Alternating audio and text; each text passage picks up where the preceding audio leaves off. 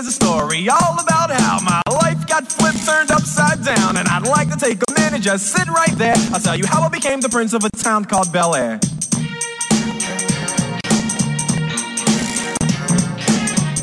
A las 11.02 tenemos el gusto de saludarles para una nueva emisión de Menú Deportivo.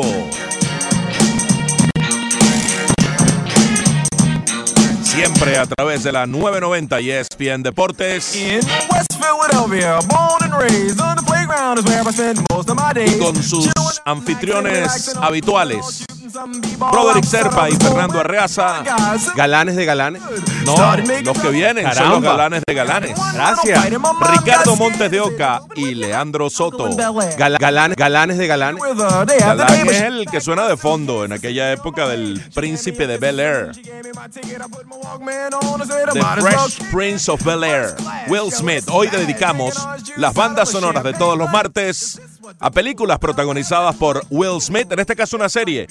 La serie de la cual él fue productor ejecutivo y protagonista y que estuvo al aire entre 1990 y 1996. El tema que presentaba cada capítulo suena de fondo. Sé si era un rap escuchable, ¿no? Una cosa, no esta cosa de Drake que ayer dio esa cómica. Allá, ay, que Payaso, estoy Drake. adolorido. Ese gesto, él sabía que estaba saliendo en cámara, entonces hace ese gesto así como que se estaba totalmente afectado por la lesión de, de, de Kevin Durant. Ah, hombre, más falso que un, que un flu marrón. Sí, sí, ¿Ah? sí. Más, más falso que un billete a 13.50. Eh, sí. Me da una rabia, qué mal me cae el Drake ese. Se mete para la cancha, chico, Eh, y nadie él, hace él nada. es dueño de, una rabia. del Air Canada Center. Tú sabes que lo está haciendo sistemáticamente, metiéndose con Draymond Green. Sistemáticamente le grita, y le grita fuerte. Sí, sí. Eh, y lo saca, lo saca, lo ayu- ayuda o coayuva a sacar de las casillas a un hombre que las casillas la tienen chiquitica. Así es. Pues bueno, hoy tenemos martes de bandas sonoras de Will Smith. Qué lástima lo de lo de Kevin Durant ayer. Vamos a hablar de eso, por supuesto. Ese es un tema. Como lo de David Ortiz. Seguimos con el seguimiento con el Big Papi, que ya está en Boston. A, a buen resguardo. Estaba muy, fue muy bien atendido en Dominicana, dicho sea de paso. Sí, señor. Las primeras atenciones fueron muy, muy propicias para salvarle la vida.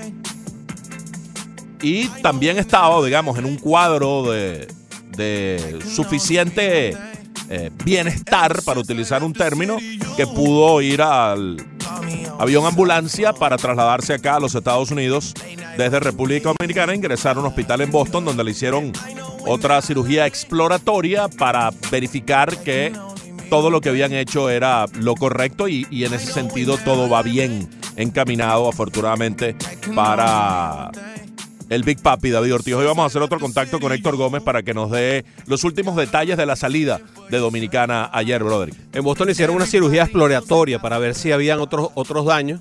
Y, y- no, ¿qué dijiste?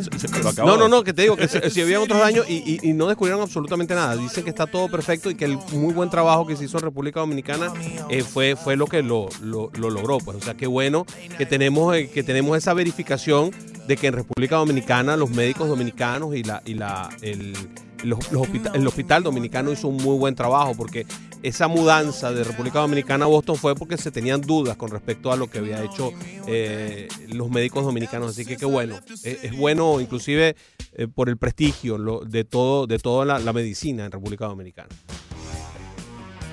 Así como va evolucionando y en dos cosas totalmente distintas. Una producto de un ataque artero a David Ortiz. Las investigaciones están en proceso. Hay mil rumores, mil cosas de, por medio que, están flotando allí. Las redes son caldo de cultivo para decir cualquier cosa. Eh, no es bueno hacer especulaciones ni prestarse a, a replicar especulaciones, muchas malsanas y esperar a ver qué arroja la investigación oficial. Y en ese sentido, pues por eso queremos hablar de nuevo con, con Héctor Gómez para ver cómo va encaminado ese proceso de investigación del porqué de este ataque a David Ortiz. Y en otra dirección, otro gran atleta, pero en la cancha, con la honradez deportiva eh, del tamaño de, no sé, del, del Empire State, con una disposición que va más allá de lo razonable, de lo prudente, Kevin Durant salió a la cancha, incluso hizo un shutdown donde clavó pelotas, hizo alley-oops, se probó y se sintió bien, se sintió lo suficientemente bien con el visto bueno médico para reaparecer en un partido de vida o muerte para su equipo. Jugó una- un primer cuarto de, de gran nivel para el mes que se tenía sin actuar, pero reapareció la lesión y pareciera que es el tendón de Aquiles. Y si es el tendón de Aquiles, el panorama es muy, muy sombrío para eh, Kevin Durant.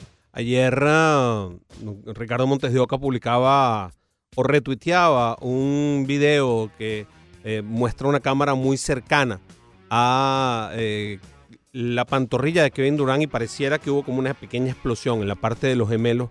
Sí. Eh, diera, diera, diera esa impresión, como una pequeña explosión y eso ojalá no sea así, pues puede causar, puede haber sido una, una ruptura de, o del tendón o muscular. En todo caso, pues todo esto pareciera decir adiós a la final y podría ocasionar algún perjuicio a la hora de la firma de Kevin Durant que va a ser agente libre.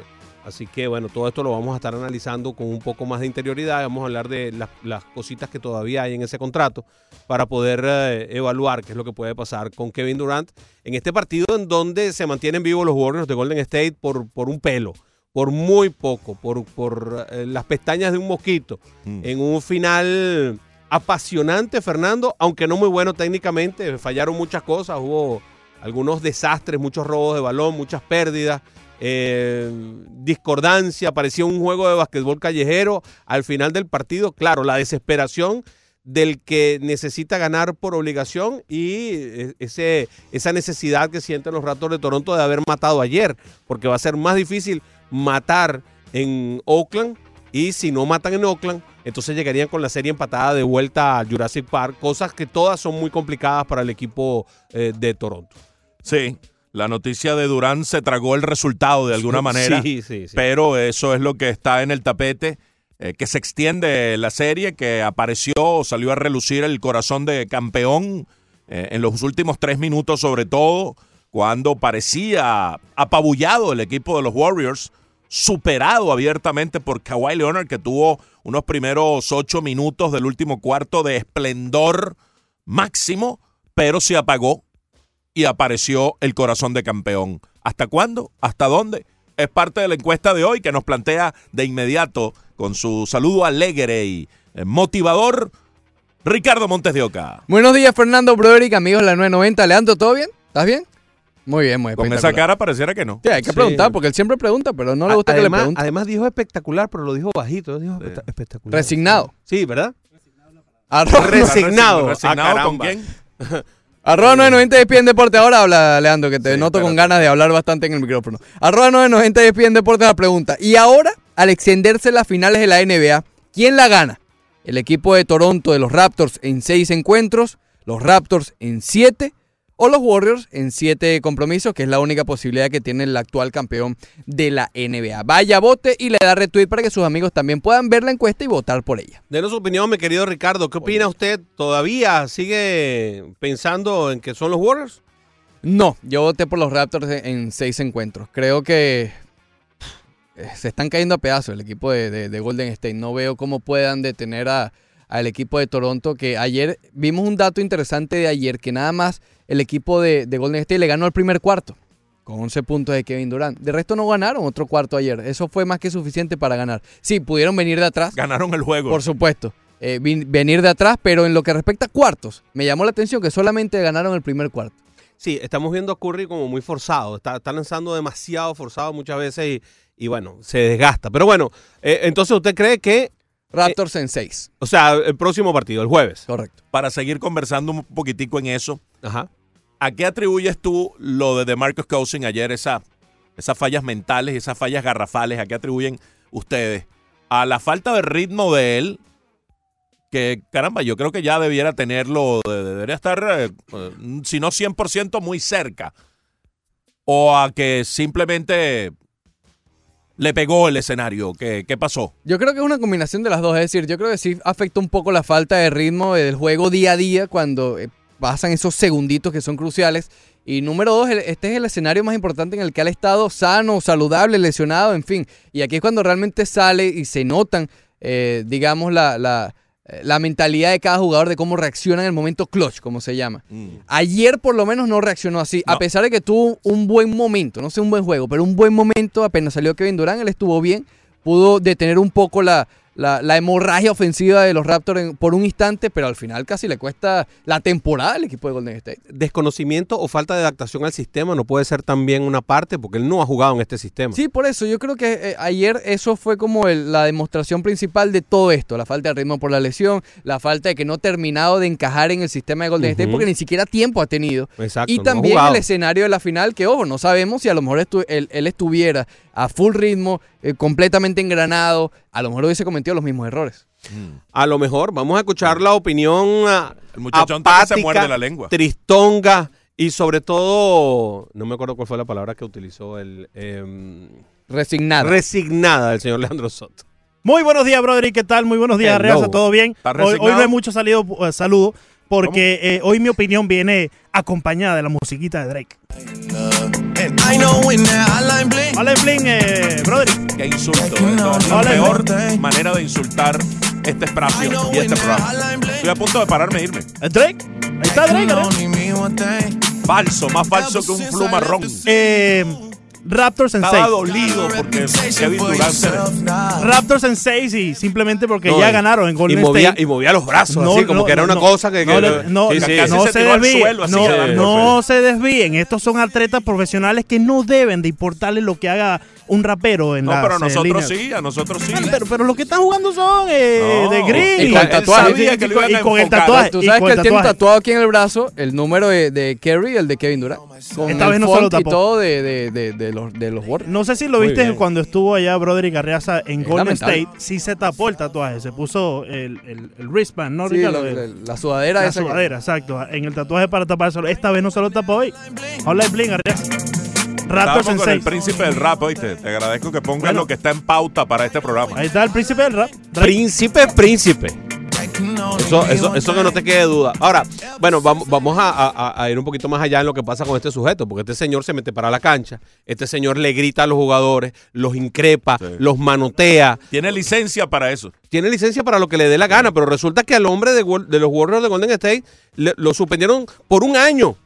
O sea, él no va a poder ver el sitio que él va a inaugurar y que él está poniendo parte del dinero para inaugurar. Él no puede entrar ahí durante todo un año porque a él sí lo, a él- a él sí lo, lo sacaron de allí. Sí, pero porque le, met- le metió un medio empujón a, a, a- a Lowry. Que yo no veo que y fue de- un empujón, te lo quitaste de encima. Sí, fue una reacción destemplada, digamos Un así. poco, sí. Eh, después, el caramba, en un, en un comunicado pidió unas excusas con una altura y con un nivel que asumía las consecuencias. que y, y fue muy elegante la excusa que pidió. A veces, un, un show, lo que hizo, ¿cómo se llama? El medio empujón que le dio este señor, cuyo nombre no, no recordamos, no importa, eh, a, a Lowry, a Kyle Lowry. De verdad no importa. Ese empujón es menos grave que el poco de gritos que da Drake. Claro, que no. el poco y- de insultos. y ¿Quién que- y sabe qué está diciendo ese señor ahí? y que Pero- pero- manotea a la gente. ¿Ah? Pero, pero él está como un fanático. Un ataque momento, verbal es Se peor que un mete en la cancha. físico muchas veces. Es- eso sí, eso Y sí. se mete en la Eso- cancha. Eso es lo único que no me gusta de todo lo que hace Drake, es meterse en la cancha. Yo creo que ahí sí tiene que respetar eh, el, el espacio de los jugadores. Mira, Pero todo lo En demás- Venezuela los metían en una jaula, llegaron a, a enjaularlos en el basquetbol, ¿te acuerdas? En el, en el eh, Teo Capriles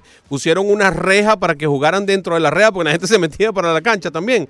Entonces, esto no se puede permitir, esto se está convirtiendo en un, en un, ¿cómo se llama? En un circo, gracias al señor Drake, que no, no debería estar ahí. Pero bueno, buen partido el de ayer, durante todo el encuentro, al final se desbarajustó, pero fue incendiario, fue eh, palpitante, vibrante. Yo creo que esto incentiva a la gente a que quiera ver este sexto partido, incentiva a la gente a que, a que quiera ver inclusive un séptimo partido, Fernando. Claro que sí, claro que sí, definitivamente hay caldo de cultivo, hay cosas que están ocurriendo para añadirle ah, sustancia a esta serie final que se extiende. Por supuesto vamos a tener mucho béisbol, pero hoy tenemos llamadas tempraneras, lo- los recibimos, Sí, claro lo hacemos que esperar. sí. De una vez está Rey ahí, bienvenido Rey. Rey Buenos y Ángel. al, al cuarteto. ¿Cómo estás? Gracias. Oye, eh, dos cositas antes que me corten como lo hacen siempre. Ese es Eh, Leandro, disculpa Rey. Ese en el programa anterior, mi hermano, aquí no. Faltando 12.7 segundos, Golden State le regaló juego a Toronto y Toronto no supo capitalizar. Porque se- aguantaron demasiado el balón, no sé qué pasó. Y están ahí ustedes. Sí, como no, aquí estamos. Estamos, te estamos escuchando, Rey. Ah, ya, ya. Dijiste que no te interrumpiéramos. Yo no sé, yo no sé si ustedes pensarán lo mismo que yo. Yo creo que aguantaron demasiado el balón, faltando 12.7. Eh, ese tiro de tres en la esquina no tenía por qué hacerlo. Me pareció que tenían que penetrar buscando pao, porque ellos con, con dos puntos ganaban. No sé lo que pasó. Y lo otro era, yo no sé si fue decisión del propio Kevin Durant o fue decisión del equipo, pero este muchacho ha perdido de 300, 400 millones de dólares. No sé Sí. qué pensarán ustedes de eso.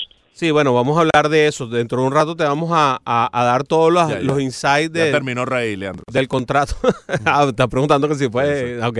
Eh, te vamos a dar un poco más de insight del contrato de él. Él es agente libre, agente libre em, donde él puede negociar y yo creo que con él van a negociar. Yo no, no creo que nadie crea o tenga alguna duda de que Kevin Durant está disponible para próximas temporadas. Eh, esto es una, una, una situación, una circunstancia que no tampoco es que lo va a alejar de por vida del juego, ni que, ni que le va a quitar todas sus habilidades. No, no, llega. No, pero es una situación coyuntural y es una lesión suficientemente grave como para poner en duda el resto de su carrera. Él está en una edad en que tampoco es un muchacho como para recuperarse a un 100%, pero a los 30 tiene todavía pues cierta juventud como para pensar que puede regresar y dar años de óptimo nivel. Entonces hay una hay una un dilema allí y, es eh, complicado que haya ocurrido esta les- lesión justo en un año de agencia libre y sí perdió mucho dinero. Eh, lo que decía Rey, eh, no sé si tanto como 300 millones, pero él podía haber firmado el contrato máximo posible.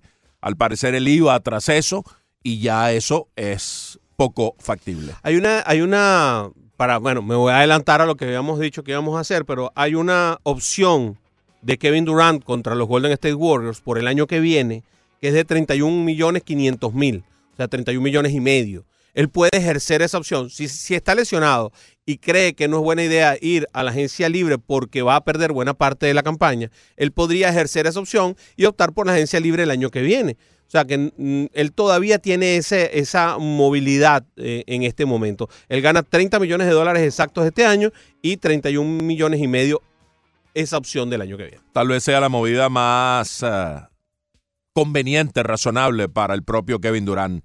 Vamos a escuchar a Ángel, que está en línea. Ángel, bienvenido. Sí, bueno, muchachos, esto tengo un dato para darle eh, sobre lo que pasó con Ortiz.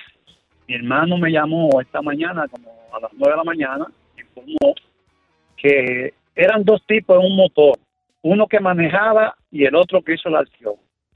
Él se apió, el de atrás se apió, mientras que el otro lo esperaba, y fue el que le disparó. Pero él quedó peor, dice que, que Ortiz, porque toda la gente le cayeron a batazo limpio al hombre y lo dejaron, eh, no se sabe si está muerto, el que le disparó a Ortiz. No, no, no Eh. fue que no fue que le disparó a Ángel, fue el de la moto el que el que agarraron. Se El- lo dejaron en muy mal estado, pero Sí. está vivo. y al que y al que le disparó es el que se encuentra fugitivo en este momento, que no lo han no lo han agarrado o por lo menos esa es la información que tenemos hasta ahora. De la moto se fue, el, el que manejaba la moto se fue, pero el que le disparó, lo agarraron la gente y le cayeron a batazo. Yo lo vi en video y todo, ¿me entiendes? Entonces el otro se escapó, que era el que manejaba.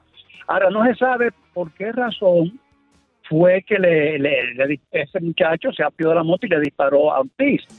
Sí, eso está ahí por, por verse. De todas maneras, te invito, Ángela, que sigas en sintonía, porque a las 11 y 30 vamos a tener a Héctor Gómez desde República Dominicana para hablarnos de, de esa situación. Alfredo, cuando regresemos vamos contigo, vamos a un corte, ya volvemos.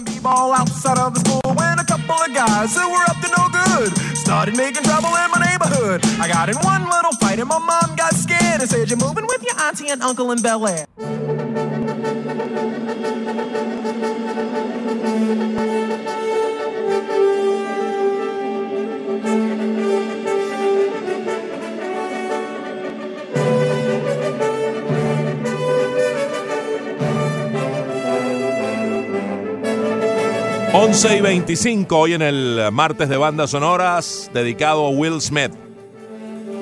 Esto es de Independence Day, el movie, eh, la película, quiero decir, de 1996, donde Will Smith personifica al capitán Steven Hiller, que salva al mundo, junto a Jeff Goldblum, cuyo personaje no recuerdo, era el experto en, en cibernética que descubre el plan macabro de los invasores y ambos se introducen en la nave nodriza del, de los marcianos, de los, de los invasores, de, de los extraterrestres, y logran pues su cometido y se salvan en forma milagrosa hollywoodense. El tema es de David Arnold, el soundtrack de El Día de la Independencia, protagonizada por Will Smith.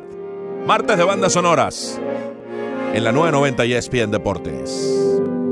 Dejaste un oyente esperando allí. David Levison se llamaba el, el personaje Ah, ok, de Jeff ok, Goldblum. perfecto, sí. sí. Sí, fantástico. Además Él hace Resurgence, las- la parte 2, la, la secuela de, de El Día de la Independencia, pero no me gustó. Eh, el- Esta, la original, es muy, muy buena.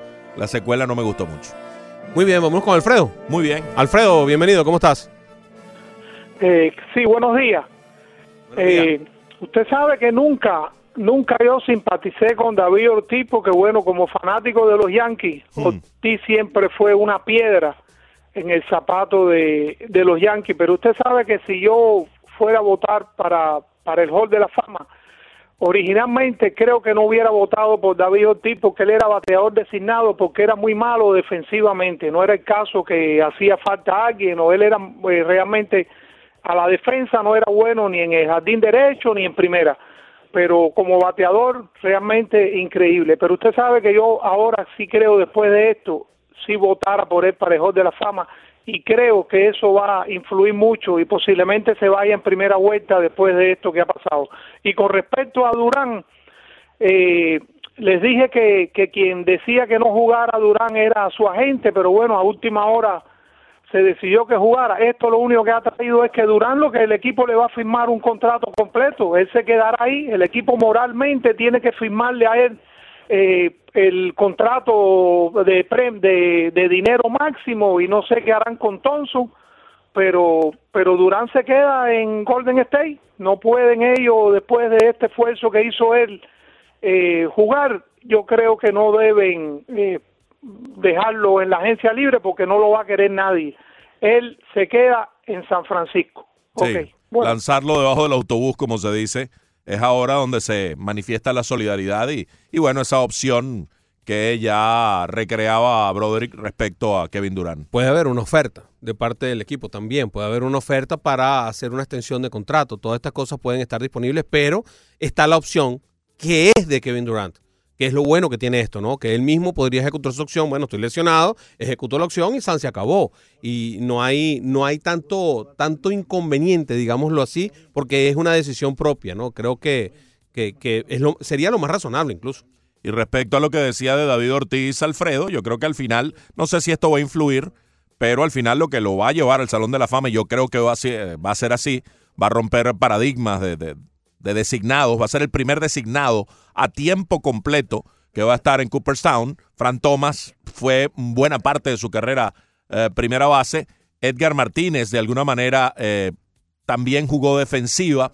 Creo que el, eh, la, la representación del, del designado absoluto es David Ortiz. Y lo que lo va a llevar, obviamente lo de Edgar Martínez ayuda, el, Sí, el haber sido elevado a Cooperstown. Pero al final son los 541 jonrones, las 1768 carreras impulsadas, los nada. 10 juegos de estrellas, los, los 7 Silver Slugger Award, las tres series mundiales, de la cual en una fue más valioso en, en 2013, fue más valioso aquella remontada de los Yankees, ante los Yankees, cuando estaban 0-3, caso único en la historia, en 2004, para luego ganar la serie mundial y romper la maldición del, del bambino y convertirse en una leyenda viviente en Boston. se retira por, a modo propio y no por una enfermedad con una de las mejores temporadas de la historia. Para cualquier persona que se haya retirado, cuidado, no a lo mejor, para cualquier persona que se haya retirado por decisión personal, este David Ortiz, además de eso, la inmensa influencia que tuvo dentro del béisbol. Tuvo una gran influencia y además era el mejor designado, sin discusión, en casi toda, en casi toda su vida, en casi toda su carrera deportiva. Yo creo que son cosas que, que son pequeños detalles que también influyen en lo que va a ser una decisión que para mí es tomada de que David Ortiz esté en el Salón de la Fama y no necesariamente porque haya ocurrido este hecho de sangre, sino porque, porque se lo merece, porque se lo ganó, porque eh, su bate habló por él, su actitud habló por él, su influencia habló eh, por él y los resultados grupales también hablaron por él. Entonces hay, hay muchas cosas que, que hablan por David Ortiz. Aquel discurso que dio luego del ataque al maratón de Boston, que dejó tres muertos y más de 200 heridos, se involucró con la ciudad y se metió a la gente en la ciudad. Esta es nuestra J ciudad o F ciudad.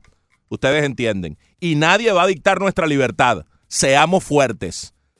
Barack Obama, el expresidente, escribió un tuit en respaldo de David Ortiz y decía, hace seis años el espíritu y la resolución de David Ortiz nos ayudaron a todos a comenzar a curarnos del atentado del maratón de Boston. Hoy quiero unirme a muchos otros para desearle una pronta recuperación.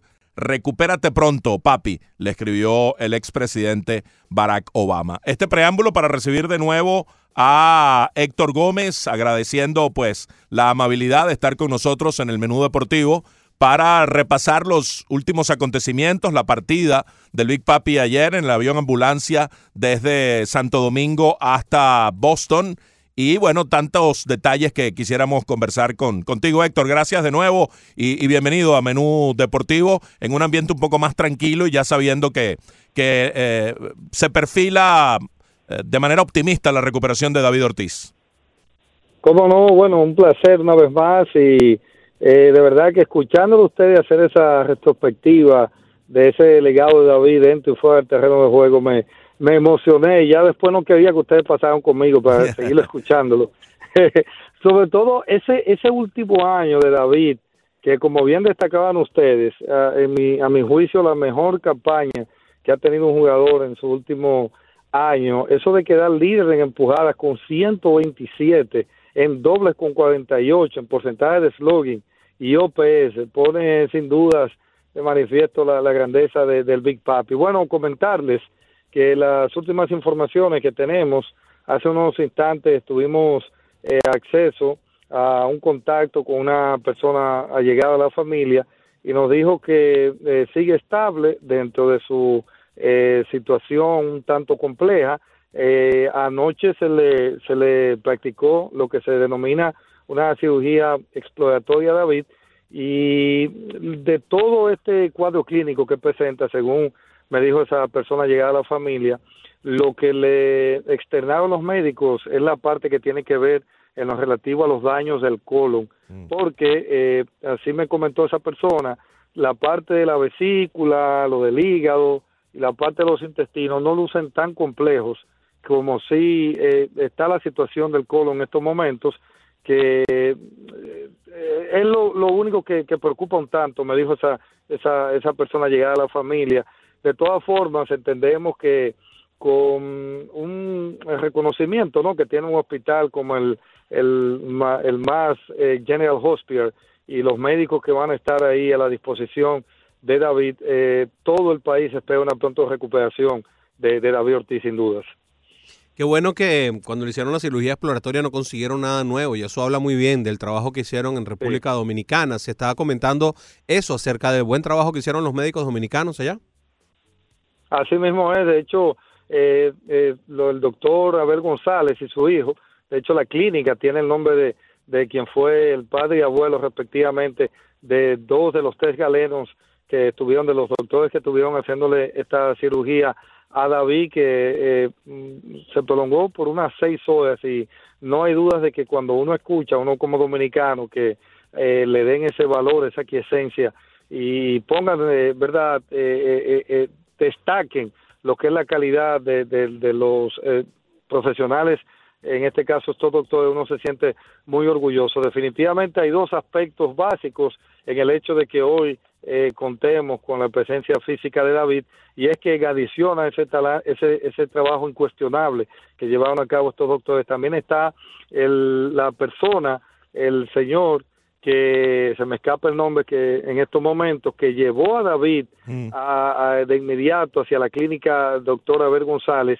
y que eh, ese gesto eh, sin duda que pudo haberle, de no haber encontrado David una persona que en esos instantes tan vitales que pudo definirse entre la vida y la muerte, porque prácticamente eso podría ser tener un, un eh, desangrarse prácticamente David Ortiz. Claro. Y esa persona en adición a hacer esto también tuvo el gesto la nobleza y la responsabilidad y la seriedad de guardar cada uno de esas ollas que, que usa David. O sea que de verdad que uno como dominicano se siente muy orgulloso de que todavía existan personas como ese buen samaritano que hizo eso por David Ortiz. Claro, dentro, dentro de lo malo surgen buenas noticias, surgen esas noticias de gente buena, de gente noble que tiene este tipo de actitud. Y de la gente mala, del, de la gente perversa, eh, del que de manera artera hizo el ataque a, a David, ¿Hay alguna noticia adicional? ¿Algo ha informado eh, la investigación, la policía, Héctor? Sí. bueno, esta mañana el vocero de la policía dijo que en el transcurso de la tarde ya él fue como un preaviso que dio, ya se van a dar un reporte oficial porque la gente está esperando eso y entiende, el dominicano aquí cada minuto que pasa, cada segundo, cada día, entiende que debe dársele una prioridad uno a este caso, precisamente por, por, por la figura que está envuelta, como es David Ortiz, que por cierto, debo destacar, no sé si ustedes tuvieron la oportunidad de ver ayer en lo que fue en la transmisión de MLB Network, cuando nuestra otra gran estrella, Pedro Martínez, estalló eh, en llantos, eh, porque al hablar de David es harto conocido lo que ha significado Pedro para David, que es como una especie, David lo dice, ese es mi papá.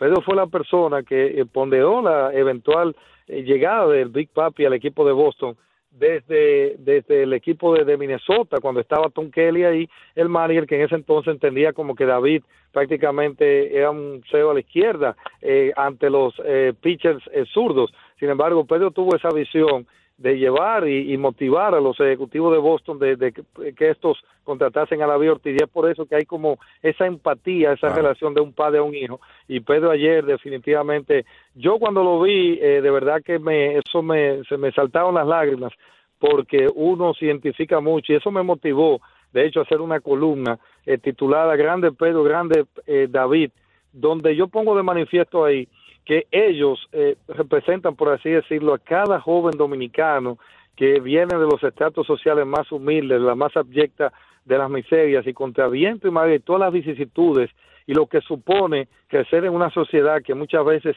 prácticamente eh, le niega todo y convertirse en, referentes de, superación y, y sobre todo no perder de vista de dónde vienen. Yo he compartido con Pedro Martínez, incluso lo he llevado a mi pueblo que está en la parte sur del país y que tengo un pequeño eh, programa de béisbol que lo hago de forma, si se quiere, gratuita para los niños de mi pueblo. Y ver a Pedro Martínez hablar con los niños, confundirse con la gente, lo propio hace David Ortiz, que muchos le critican el hecho de que ya por su estatus eh, quizás no debe exponerse como lo hace en lugares públicos, pero yo destaco ahí en esa columna que ellos disfrutan ese abrazo de la gente espontáneo, eh, sentirse amado y, que la gente sienta que ellos son parte del pueblo. Y definitivamente cuando uno tiene eh, dominicanos como David y como Pedro Martínez, no, puedo, no puede menos, ¿verdad?, que sentirse orgulloso de compartir la nacionalidad con ambos. Estamos hablando con Héctor Gómez desde República Dominicana. Em, Héctor, em, permítame que vuelva otra vez a, lo que te planteaba Fernando. hubo dos atacantes, uno que manejaba la motocicleta en donde se desplazaban, el otro que fue quien em, hizo el atentado contra David Ortiz. ¿Qué sabes? que quién es? acláranos un poco quiénes son los que están detenidos, quién es el que está detenido, cómo, cómo, cómo es la situación policíaca en este momento. Perfecto, Mira, muy buena la, la, acotación que haces y la pregunta, porque eh, para el común de la gente entiende que el que está detenido fue quien le, le dio los balazos a David, no, quien está detenido es la persona que, que manejaba el motor donde transportaba a la persona que en efecto fue quien le dio el balazo a David. Y es por eso que hoy, temprano en la mañana, el vocero de la policía emitió unas declaraciones diciendo que en el transcurso de la tarde ya se va a dar supuestamente, parece que tienen pistas de dónde pudiera eventualmente estar esta persona, pero es bueno hacer esa acotación, esa salvedad de quien está detenido es la persona que manejaba el motor, no mm. quien le dio eh, el, el balazo a David Ortiz. Muy bien, perfectamente claro. Eh, ¿Cuán cierto es, Héctor, ya para despedirnos, nos agarra el tiempo eh, y tenemos que ir a la pausa, que David al entrar al hospital le dice al médico, doctor, sálveme la vida, que yo soy un hombre de bien?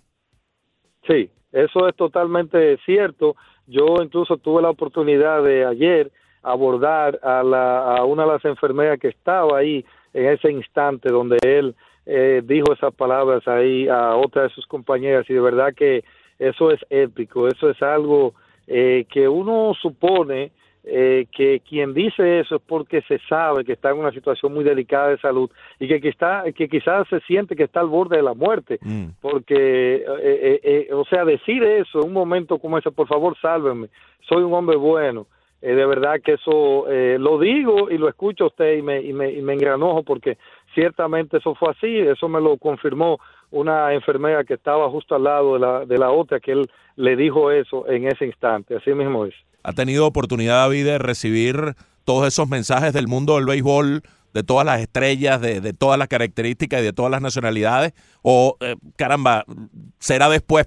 Eh, eso alienta y sin duda genera una fuerza positiva, pero ¿habrá tenido la posibilidad algún familiar de hacerle llegar todo ese, todo ese estímulo y, y, y fuerza espiritual? Sí, sí, de hecho, eh, la persona con la cual, y me reservo por asun- por asunto ético, ¿verdad? De darle el nombre, llegar a la familia, nos dijo esta mañana que, que él cuando despertó eh, se le hizo saber a David, eh, no presentándole como tal, por ejemplo, a redes sociales, sino diciéndole, David, tú no te imaginas la cantidad de personas y de todas personalidades y gente llana del pueblo y gente que tú ayudaste a salvarle la vida a sus hijos se han manifestado y, y la persona me dijo que eso eh, visiblemente David se emocionó y le dio gracias a Dios porque eh, saber, ¿verdad? Que, que, y hay que creer en, en, en mi caso que soy muy creyente en Dios. Yo pienso que David está vivo precisamente porque Dios sabe lo que significa para cantidad de personas que no tienen recursos en nuestro país y que si no encuentran a alguien como David, es muy difícil poder eh, ayudar a sus familiares cuando tienen una situación de salud muy delicada. Así que eso sí, ciertamente ya se le, se le manifestó a él y él está consciente de cómo el pueblo y personalidades de la talla de un Barack Obama, como ustedes bien destacaban, se han unido. Y ese gesto de ayer de parte de la organización de Boston, no solamente de proveerle ese avión ambulancia, sino también ese emotivo minuto de silencio en el Fenway Park en el día de ayer, de verdad que, que hay un legado incuestionable y cada día más eh, con esta situación, eh, se- se- yo entiendo que eso se acrecienta más lo que es el amor y el afecto que le tienen a este gran dominicano, el Big Papi David Ortiz. Muchas gracias, Héctor, por haber ah, atendido la llamada. Gracias por este par de días en los cuales ha sido eh, tan amable de atendernos y de explicarnos también, como tú lo haces, toda la situación que ha habido alrededor de David Ortiz. Gracias realmente, Héctor. Cómo no, cómo no, para mí un placer y ojalá que cada vez que ustedes lo entiendan así pertinente, eh, saber que de este lado tienen una persona que incondicionalmente estaría en la mejor disposición de proveerle eh, cualquier dato que ustedes entiendan sea importante en la labor que llevan magistralmente a cabo. Muchas gracias, Héctor, de verdad. Muy igualmente, igualmente por aquí. Gracias, gracias.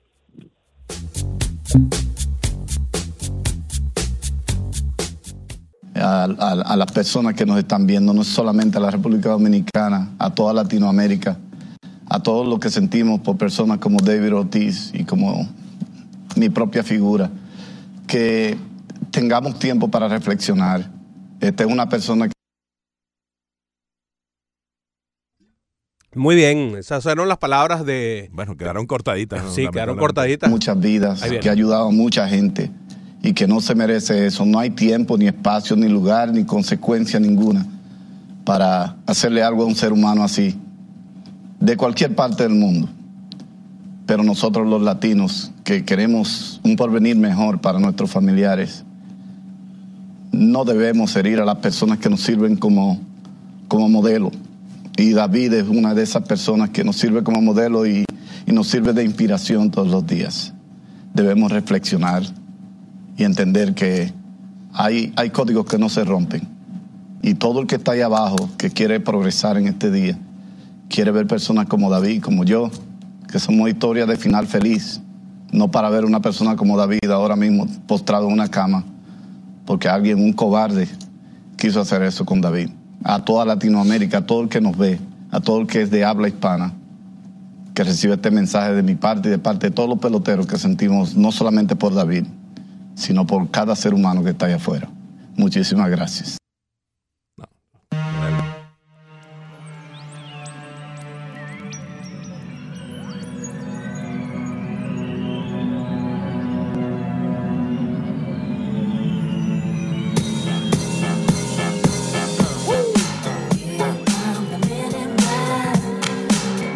Quisimos reproducir eh, esas palabras de Pedro en español en MLB Network.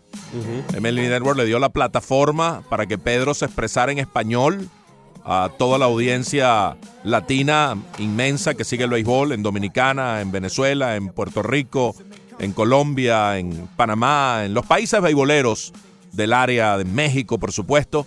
Y Pedro lleva este mensaje tan sentido, tan cálido, tan real.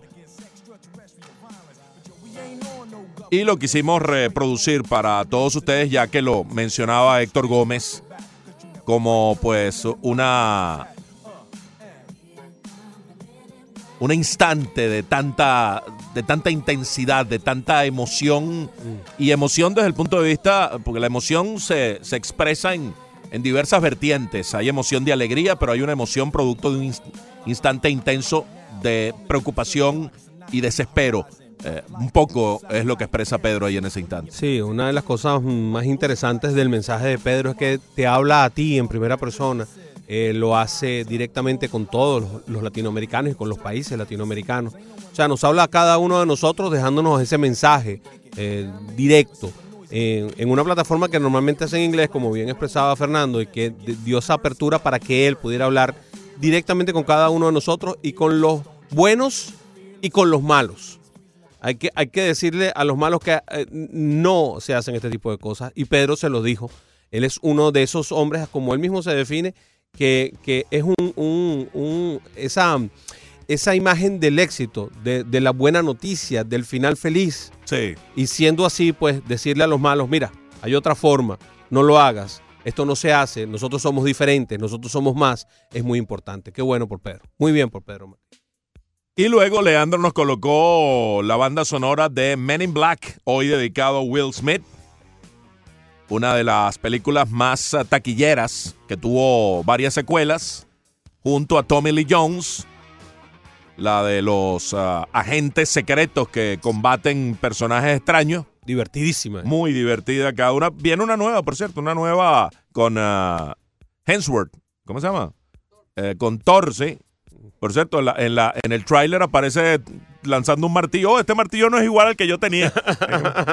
bueno, está es bien. otra situación. Otra caja de herramientas diferente. Otro tipo de película.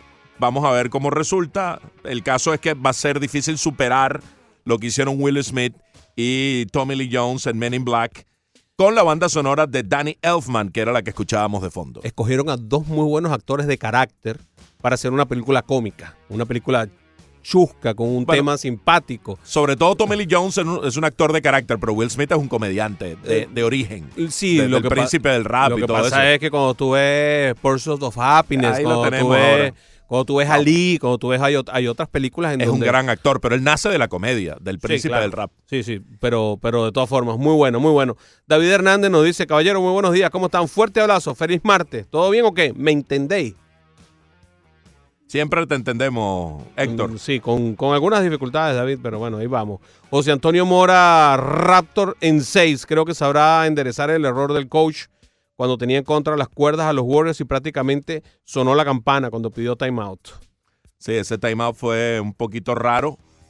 Eh, pero bueno, daba la explicación de rigor, ya la vamos a revisar el eh, técnico nurse del equipo de los Raptors de Toronto. Dice José Antonio Mora también, lamento lo que le sucedió a Durán. Muchos dudaban de su profesionalismo. Creo que KD se dejó llevar por la presión de los medios y compañeros de equipo cuando algunos están jugando lesionados. Celso Núñez dice, saludos, Piquetón. Pienso que los Raptors en 6 y coincido con Ricardito que los Warriors andan fundidos. Ya me parece a un hit en la última final, menos anímicamente. Kawhi, una bestia humana. Sí, pero dejaron escapar. No supieron cerrar ayer. No supieron cerrar. Y saber cerrar es un arte. Eh, ese instinto asesino que tienen los boxeadores cuando ven a la fiera herida, al contrincante herido, de saber cerrar, ayer no lo supieron hacer los Raptors. Y uno no sabe si ayer se les escapó el campeonato. Sí, hay, una, hay un detalle que es el que siempre al principio de su carrera se le, se le, se le endilgó a LeBron. Y es ese, ese tener el último tiro. Debió haberlo tenido Kawhi. Debió haberlo forzado. Después de haber jugado, él, él tuvo 10 ah, puntos de manera consecutiva, en donde él fue el único que anotó. Unos minutos de frenesí donde se, se, eh, se tragó a Michael Jordan y a LeBron James juntos. Exacto. Ah. Pero el último tiro, se le salieron los dos. el último tiro. Ahí es donde está la cosa. El último tiro. Rafael Samper dice, viendo ahora lo que ha sucedido a Kevin Durant, tenía razón Derrick Rose, eh, que se le criticó por no esforzarse en sus regresos de las lesiones al decir, no quiero arriesgar ni el futuro ni el de mis hijos. Una, una, buena, una buena pregunta, una buena reflexión. Desde el punto de vista personal hay una respuesta, desde el punto de vista equipo, fanaticada, hay otra respuesta completamente diferente. Y ayer en principio la respuesta de la afición en el Air Canada Center fue despreciable, Despreciable. detestable, eh, saborear, eh, relamerse de gusto por ver al rival caído, lesionado. Óyeme, eh, fue un momento duro y lo dijeron varios atletas, eh, colocaron la- las redes para eso son mágicas y son inmediatas. Varios jugadores colocaron en las redes, puntualizaron sobre ese tema. Pero creo que se reivindicaron, se dieron cuenta cuando vieron a, a Kyle Lowry, a Sergei Ibaka pidiendo por favor, esto no es así, eh, llamando a la reflexión de la gente, que luego cuando va por el túnel, abandonando allí a duras penas, ayudado por, por compañeros y por el trainer, a Kevin Durant le tributan una ovación de pie, que es lo que corresponde a un atleta, así sea el rival. Así como una ovación de pie merece Kyle Lowry. La actitud de Kyle Lowry en el momento fue fantástica. Él de inmediato reaccionó al oír los pitidos, de inmediato mandó a parar a todo el mundo, de inmediato ayudó a parar a Kevin Durant y también lo ayudó a, arrancar sus primeros pasos. Creo que lo de Kyle Lowry es realmente remarcable, es un, se portó como un caballero, como un señor, como un don. eh, Kyle Lowry. Eh, Hay, que, hay que hacer una acotación de eso porque difícilmente uno, uno estos detalles los resalta y hay que resaltar exactamente lo que hizo Kyle Lowry porque fue muy apreciable, muy visible lo que hizo Kyle Lowry que hizo que toda una arena cambiara de actitud pero instantáneamente y como dices tú es verdad, fue detestable y muy, muy, muy audible. Fue muy violento, muy rápido y además muy sonoro porque ahí hay, hay sonido. Eh, eh, uno escucha a, esta arena desde, que el, desde el segundo uno hasta el último segundo, permanentemente en un bullicio altísimo, altisonante, muy, muy, muy emocionante. Y también pasó en el momento malo, que fue el de la lesión de Durant. Sí, yo al principio tenía dudas, sonidos confusos. No quería creer que estaban saboreando de gusto que, que Durán hubiera caído. Pero bueno, que me reconforté un poco cuando hubo la ovación y con la actitud de Lowry, de Ibaka y de varios de los propios jugadores del equipo de Toronto. Lowry en momentos de, de, de esos extremos donde reaccionar no es fácil, lo ha hecho de la manera correcta. Sí. Como tú bien puntualizas ayer con lo de eh, Durán y el día que es empujado por el aficionado, él pudo haber tenido una actitud violenta y se formaba el zafarrancho ahí. Él más bien, eh, oye, se paró molesto, pero no cayó en el juego, no, no perdió la compostura, se mantuvo eh, con templanza, pero también molesto. O sea, eh, la reacción fue la apropiada también en ese instante extremo donde tú no sabes cómo, Claro. cómo vas a, a- a reaccionar, ¿no? Hay una rueda de prensa también donde hacen una pregunta y le preguntan qué es presión y la respuesta es de colocarla en un marco. Hay que, hay que ponerla en un marco, hay que exaltar lo que dijo, porque él dice presión. Presión es la de mi mamá, que tuvo que salir a trabajar para mantener eh, no sé cuántos muchachos. Presión es eso, de tener que pararte en la mañana y tener que hacer desayuno para un montón de muchachos y después irte todo el día dejándola en custodia de quién sabe quién y después regresar en la noche eh, tarde, cansado, a seguir atendiendo a los muchachos. Eh, vaya, es una respuesta de alguien que está por encima de- del promedio de lo que uno ve en el juego, desde el punto de vista de la caballerosidad, de la grandeza, de esa eh, eh, educación, de ese, de ese despliegue de, de- de buen, de buen hacer que tiene eh, Kyle en su mente, muy aparte de lo que puede o no hacer dentro de una cancha de juego. Un poco lo que decía Pedro, de, ese, de esos atletas deportistas que hoy día han saboreado el éxito, pero que vienen de abajo, que vienen de, de- de pobreza extrema. Una vez Sammy Sosa dijo algo parecido cuando le preguntaron qué era presión y dijo, no, presión era cuando yo de niño tenía que salir a vender jugos para poder llevar comida a la casa. Eso era presión, ahorita no, ahorita yo estoy disfrutando perseguir el récord de, de Roger Mari cuando estaba en aquella carrera desenfrenada con ah, Mark Maguire. El caso es que la final se va a reanudar el jueves con el sexto partido. Según ver, Ricardo se acaba ahí. según Ricardo se acaba ahí en, en, eh, la casa de los Warriors. Ahora van a estar en su casa los Warriors para tratar de empatar y forzar un, un séptimo. No han ganado ningún juego en la final allí. No han ganado y no habían perdido. Eh, Vamos a ver qué, qué termina de, de ocurrir ahora. Y Drake, vale. Ah, No vuelvan a poner a Drake, por Eh, favor. te- ya basta. sa- sa- ¿Sabes que me gusta cómo está yendo este programa? No tiene la estructura normal, pero ha estado muy entretenido. Ya va a poner Drake otra vez. Qué desastre. No, no, payaso. aguanto. I know when that can only mean one thing.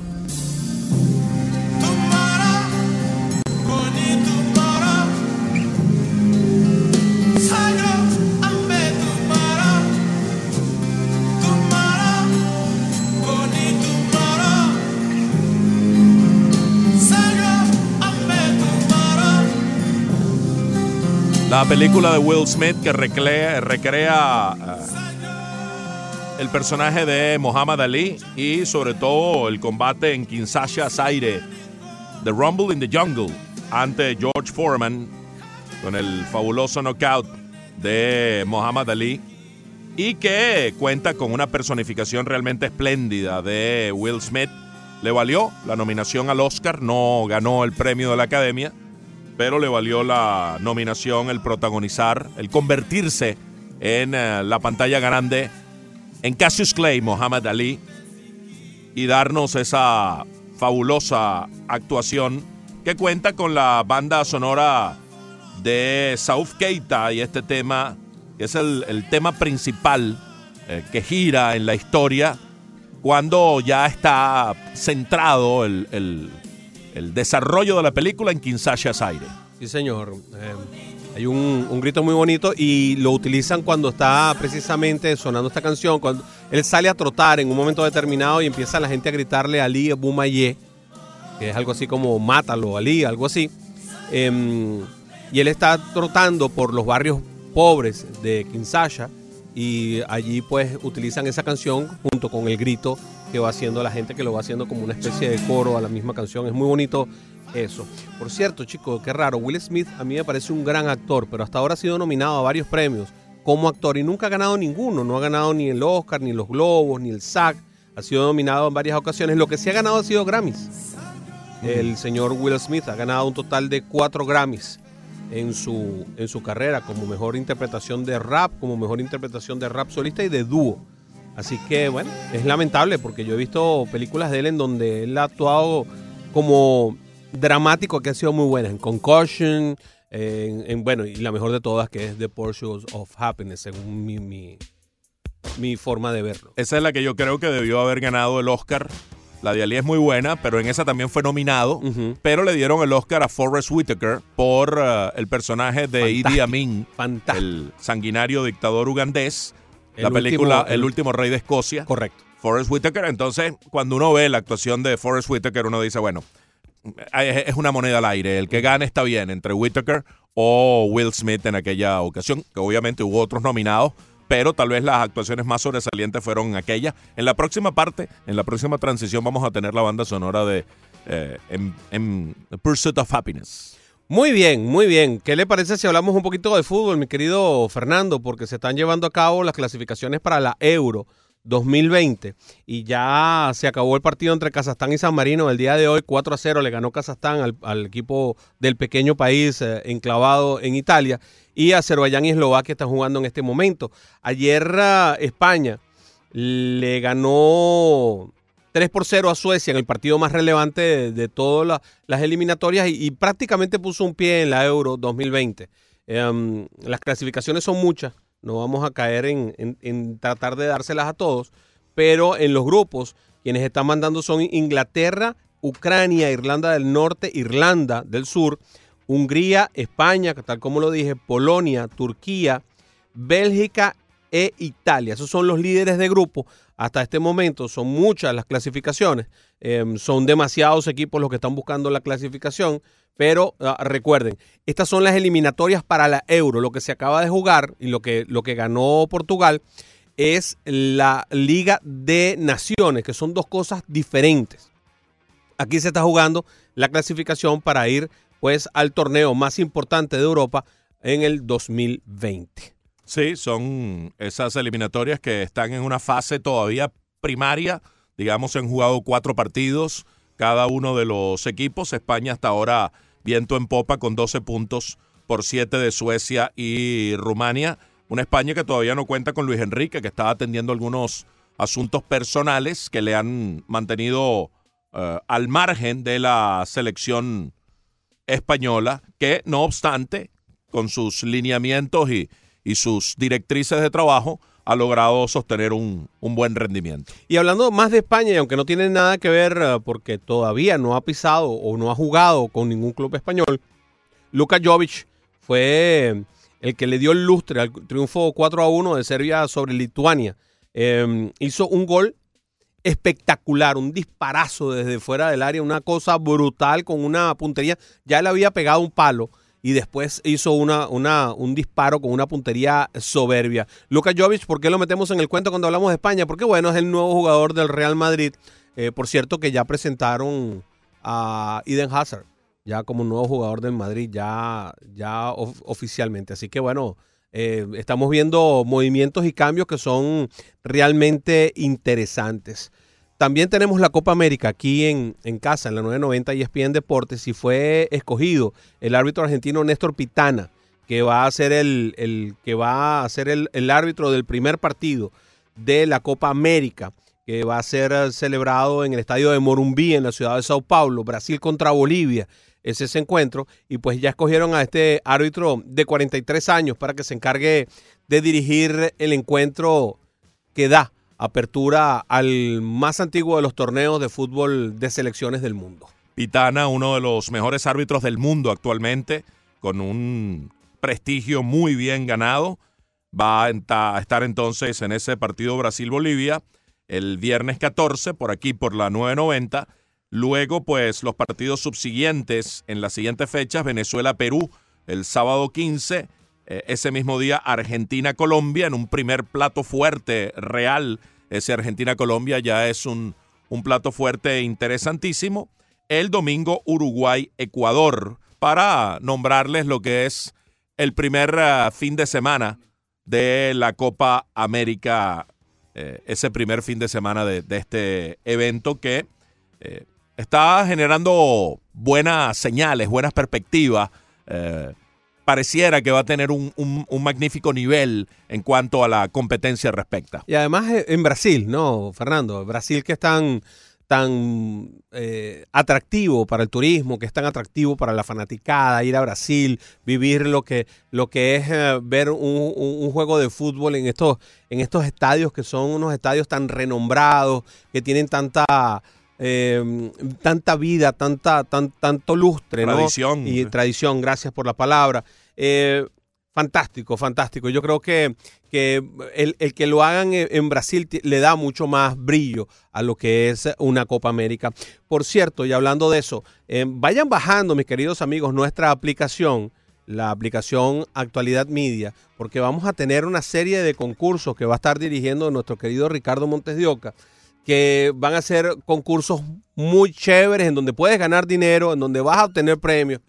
Y van a ser concursos que te van a encantar porque vamos a retar tu conocimiento acerca de fútbol, acerca de la Copa América.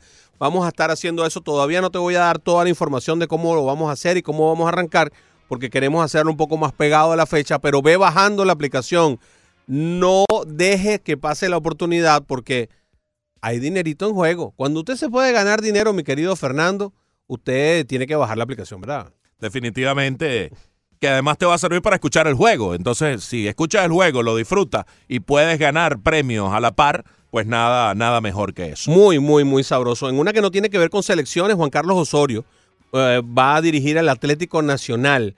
Ya confirmaron esto a través de las redes sociales, el propio club, y desean este, supuestamente pues al, al, técnico la mejor de las suertes. Así que va a ser el nuevo director técnico Verdolaga. Ya Osorio tuvo una primera etapa con el equipo Verdolaga y ganó seis títulos. Así que vuelve a su casa.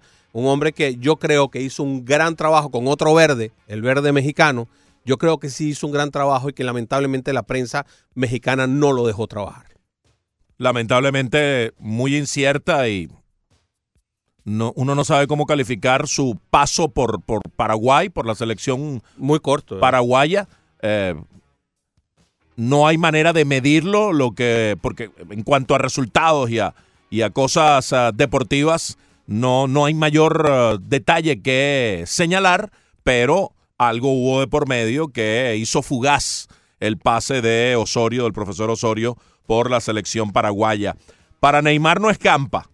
Ay, el, delantero brasileño que está pues metido en el escándalo de, de la denuncia por violación, que se lesionó y no puede estar en la Copa América. Bueno, ahora el compañero de él en, en el Paris Saint Germain, el alemán Julian Draxler, ha admitido que tuvo un altercado con el brasileño en mayo tras una derrota contra el Montpellier. Esto lo reveló a la revista alemana Kicker, que es una revista medio amarillista, sensacionalista, que le gusta exagerar este tipo de cosas, pero del propio Draxler salieron los comentarios de su voz y dijo que lo que sucedió en su momento ya había sido adelantado por la prensa francesa. No estaba de acuerdo con él, como puede suceder con cualquier compañero, pero cuando te pasa con Neymar, el asunto acaba en la prensa y lo toma a risa en ese momento porque sabe lo mediático que es Neymar. Si no estás de acuerdo, tienes que decirlo, no importa quién te mire, en referencia a Neymar. Fue una cosa durante el partido, estaba enfadado, el tono de voz subió, una palabra llevó a otra, pero volvió a calmarse. Nada especial diría, pero mostró que en ese momento no estábamos mentalmente en la mejor de las situaciones. Neymar que también se peleó con eh, Cavani, que llegó al Paris Saint Germain en medio de, de mucho ruido mediático y él, en vez de adaptarse, llegó queriendo establecer pues eh, su presencia por encima de gente que ya tenía tiempo allí, como el, urugu- el uruguayo Cavani ya era una figura en el Paris Saint Germain antes de la llegada de Neymar. Sí, ahí pasaron cosas. Recuerdo aquel balón, ¿no? Que le quitaron de las manos a Cavani. eh, cosas Sí. feas, cosas que no, que no, no debieron pasar y, y que siguen enturbiando y empañando lo que Neymar debió haber brindado al fútbol. Ney- Neymar pudo haber sido eh, esa reencarnación de Garrincha, la alegría du povo, ¿no? La alegría del pueblo, ese jugador eh, que, que- que es alegre, que, que, que hace locuras, que hace diabluras con el balón y lamentablemente, pues bueno, eh, parece que la parte de, parece que la azotea no está tan metida dentro de las cosas que tiene que estar metidas como el resto del cuerpo. Fíjate lo que dice después el reporte. Neymar acusado de ser individualista, de, de pensar primero en él, luego en él y si acaso después en el equipo. Le dijo o dijo eh, Drexler que Neymar le habría replicado en el vestuario con la siguiente frase, ¿quién eres tú para hablar conmigo? Solo has dado pases hacia atrás. Qué payasada, ¿no? O sea, eso es una falta de respeto para, para, para él mismo, es una falta de respeto para Neymar. Entonces, bueno, ese tipo de cosas son las que han venido empañando la carrera de Neymar, eso, su afición a la fiesta, eh, demasiada media alrededor de Neymar. Yo creo que si tú te mantienes enfocado en lo tuyo, en tu familia, en las cosas que son prioritarias y en el juego y en lo que tienes que hacer, tú vas a ser tremendamente exitoso, vas a vivir tranquilo. Es un hombre con un talento extraordinario. Yo creo que Neymar de lo más talentoso que hemos visto en los últimos años, en capacidad de poder hacer, de poder hacer cosas. Era el heredero eh, legítimo de, de- de, ah, tanto Cristiano Ronaldo como, como de Messi. Él ha debido haber sido el hombre que tomara la estafeta y decir aquí estoy, ahora soy yo, cuando estos dos se retiraran. Eso no va, parece que no va a pasar, diera la impresión. eh, eh, toda la impronta que él pudo haber dejado en el fútbol poco a poco se ha ido desvaneciendo y los resultados no se dan ni con el Paris Saint Germain ni tampoco se dan con Brasil. Así que las cosas no han sido buenas. Ya son 27 años. Ya son ya 27, Neymar claro. no es un muchachito. Claro. Ya tiene 27 años. Uno, uno veía eso cuando tenía 21, 22, 23. Bueno, es un niño, Eh. no, está, no ha madurado. Va a madurar, pero ya tiene 27. Sí, no, no, no, es que las cosas no están nada bien.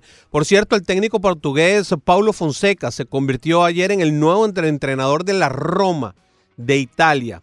Tiene contrato hasta el 2022, pero tú sabes que estos contratos de, de técnicos eh, son pan, para hoy, hambre para mañana, porque duran lo que, lo que sea. Este viene de haber dirigido, por supuesto, en Portugal y acaba de pasar tres temporadas frente a un equipo que no tiene los pergaminos, pero que todo el tiempo en Europa ha estado fastidiando en los últimos años y metiéndose y siendo eh, una, una de esas piedras de tranca, que es el Shakhtar Donetsk.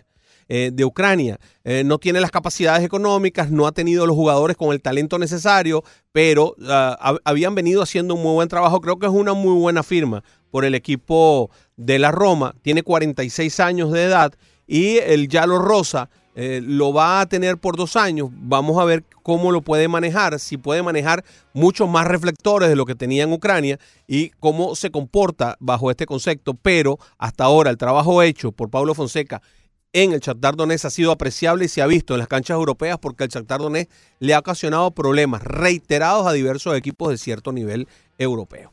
Acaba de salir la última lista de Forbes de los atletas mejor pagados del mundo. A caramba. Y Lionel Messi la encabeza. Tres futbolistas están encabezando la lista.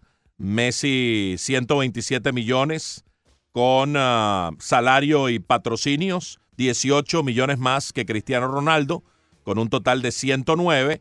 Luego está Neymar con ah, 105 millones. Repetimos, esto es entre salarios y patrocinio en la lista que elabora Forbes, que es muy, muy apegada a la realidad, es tomada como palabra cierta esta situación. Y luego aparecen mm, atletas de otras disciplinas deportivas. El Canelo Álvarez, Saúl El Canelo Álvarez aparece de cuarto con 94 millones. Solo dos, producto de patrocinios. Roger Federer aparece como número 5. El suizo obtuvo 93.4 millones. El número uno en términos de patrocinio con 86 millones. O sea, la mayoría de, de Federer Del- viene de patrocinios. Y posteriormente, completando la lista de los 10 principales atletas que producen dinero, Russell Wilson del fútbol americano, Aaron Rodgers también del fútbol americano, LeBron James, Stephen Curry y Kevin Durant del básquetbol. Fíjate que lo que pasa con el Canelo es porque los deportes individuales tienden a tener mayor cantidad de patrocinios. Lo que pasa con el Canelo es que no consideran el patrocinio el contrato que firma con la televisora, pero debió haber sido patrocinio porque él firmó un contrato con una televisora que es el que le está dando la mayor cantidad de ese dinero. La televisora per se o en sí misma no es quien lo contrata para una pelea específica, o sea, no es el, no es el, el promotor, aunque en este momento, aunque pueda fungir como promotor, pero quien te está comprando son los derechos de imagen, o sea, que debería estar del otro lado, del- en, en el otro punto del Canelo Álvarez donde está. Pero bueno, como lo consideran es como un pago por sus servicios, eh, están considerando a eh, Dazón como una promotora y no como un medio de comunicación, que es como realmente lo firmaron a él. Así que eso tiene sus bemoles. Por cierto, hay una novela en el Barcelona y tiene que ver con uno de tus holandeses, que yo veo que te, te gusta mucho, y es Matis de Ligt.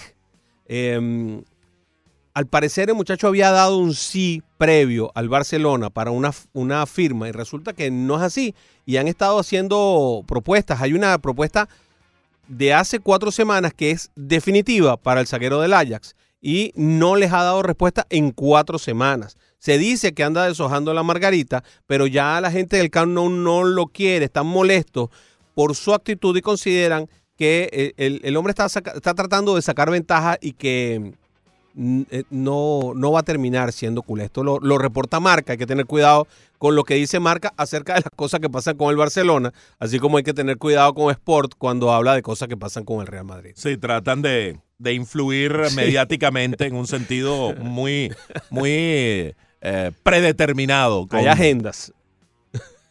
De Ligt, lo que entiendo yo y leí hace unos días, hace un, un tiempo, que él no estaba seguro de cuál iba a ser el estatus de él al llegar al Barcelona. Si iba a tener un estatus de jugador titular eh, como central fijo. Y él quiere eso porque eso él hay que siente que está al inglés. en un momento de su carrera en el cual no puede estar ah, ah, estando en la banca o pasando mucho tiempo en la banca. Tendrían que sentar al inglés.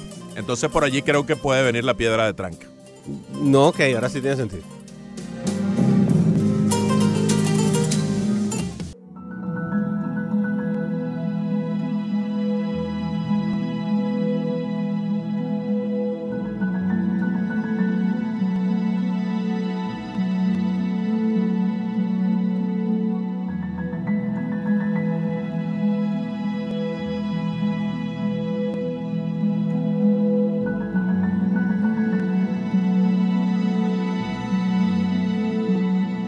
...12 y 25, menú deportivo a través de la 990 y ESPN Deportes. hasta la una con ustedes, Broderick Serpa y Fernando Arreaza. Pórtense bien, muchachos. Siempre nos portamos bien. En cintura nos pone Leandro constantemente. Ay. Leandro Soto, Ricardo Montes de Oca. Y aquí está, pues, The Pursuit of Happiness. Persiguiendo la felicidad, en busca de la felicidad. La tradujeron y fue el título en español. La historia real de Chris Gardner.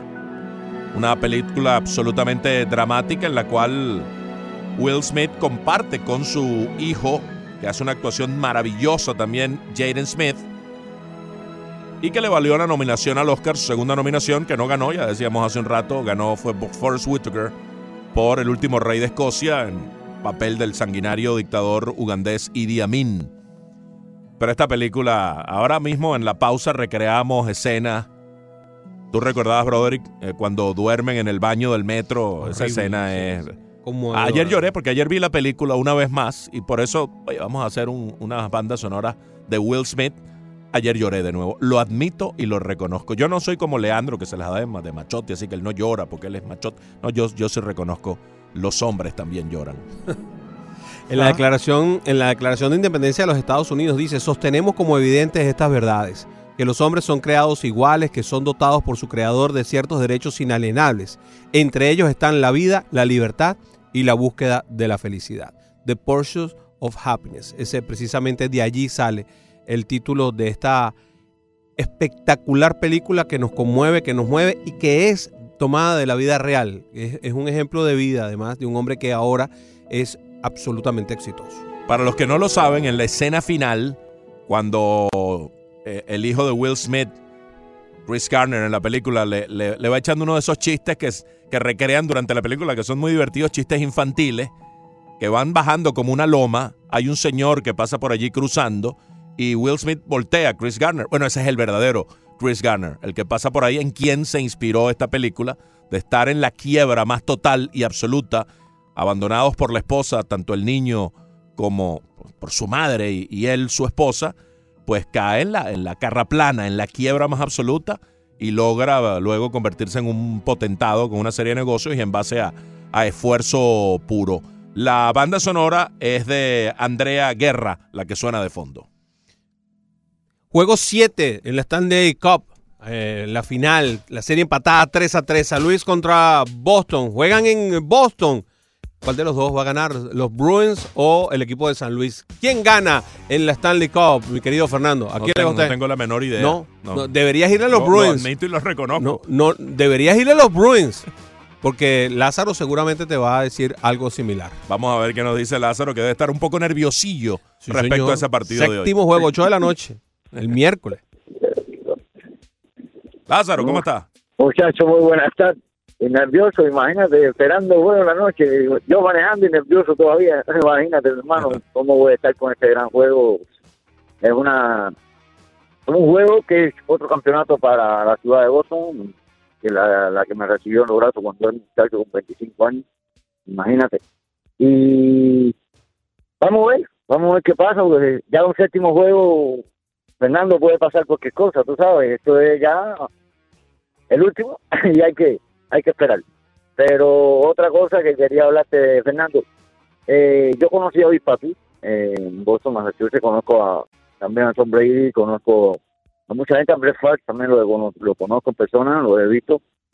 Son tremendas, bellas personas. Yo quisiera que, que mucha gente conociera lo que ha hecho Big Papi en muchos hospitales de niños en, Sí. en, en Boston, en Boston, Massachusetts. Ese hombre siempre se ha preocupado y era de piso en piso, viendo a los niños en todos los lugares.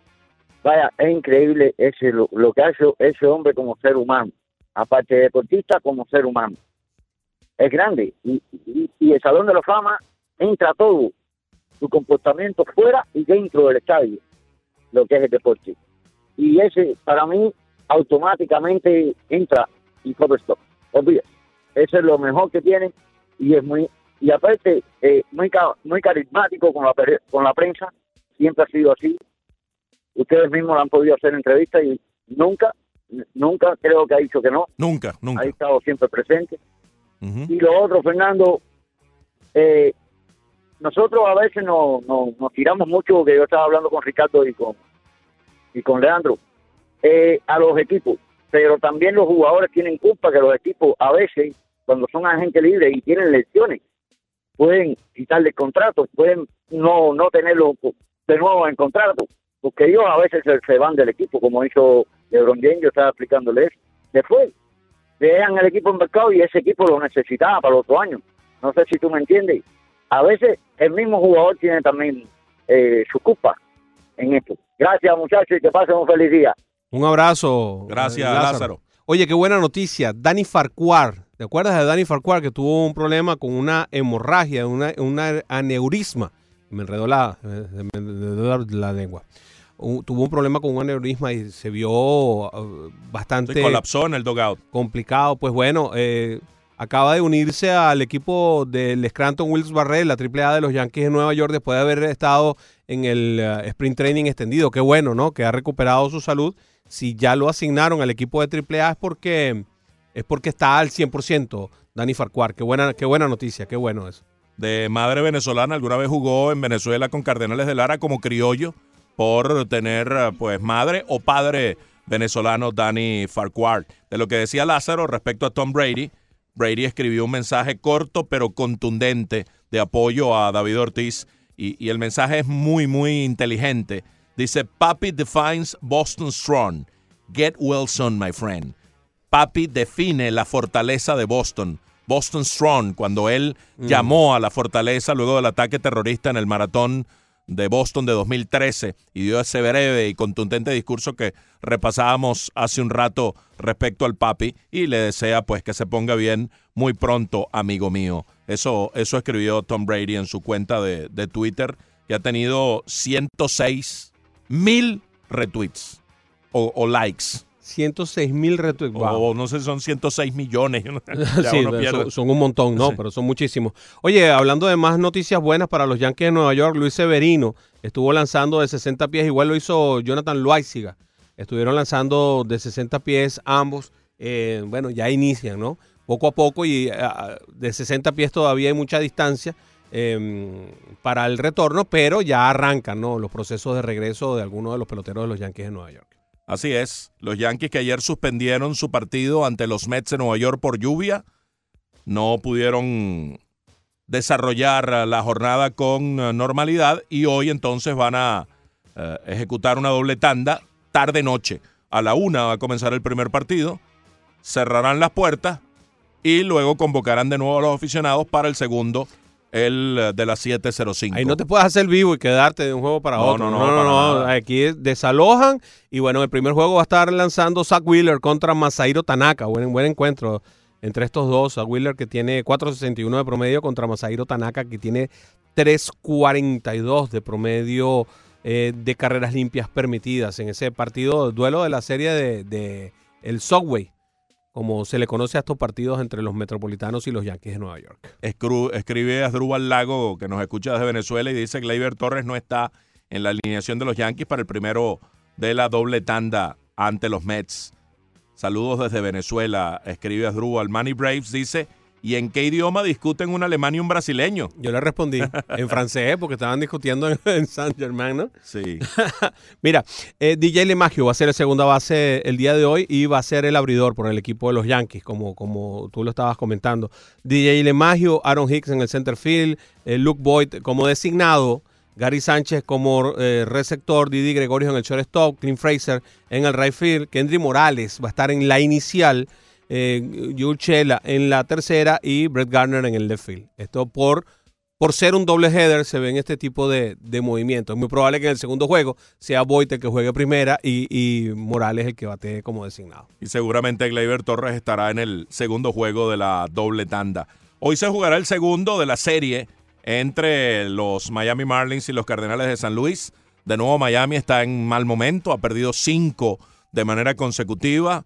Otra vez eh, está teniendo problemas el equipo para producir carreras, excepto el domingo cuando estuvieron ganando 5 a 1 y terminaron perdiendo 7 a 6. Muchas dificultades para anotar en el resto de los encuentros, un blanqueo, otros dos de una sola rayita, como ayer cuando cayeron ante los Cardenales de San Luis 4 a 1 en el primero de la serie.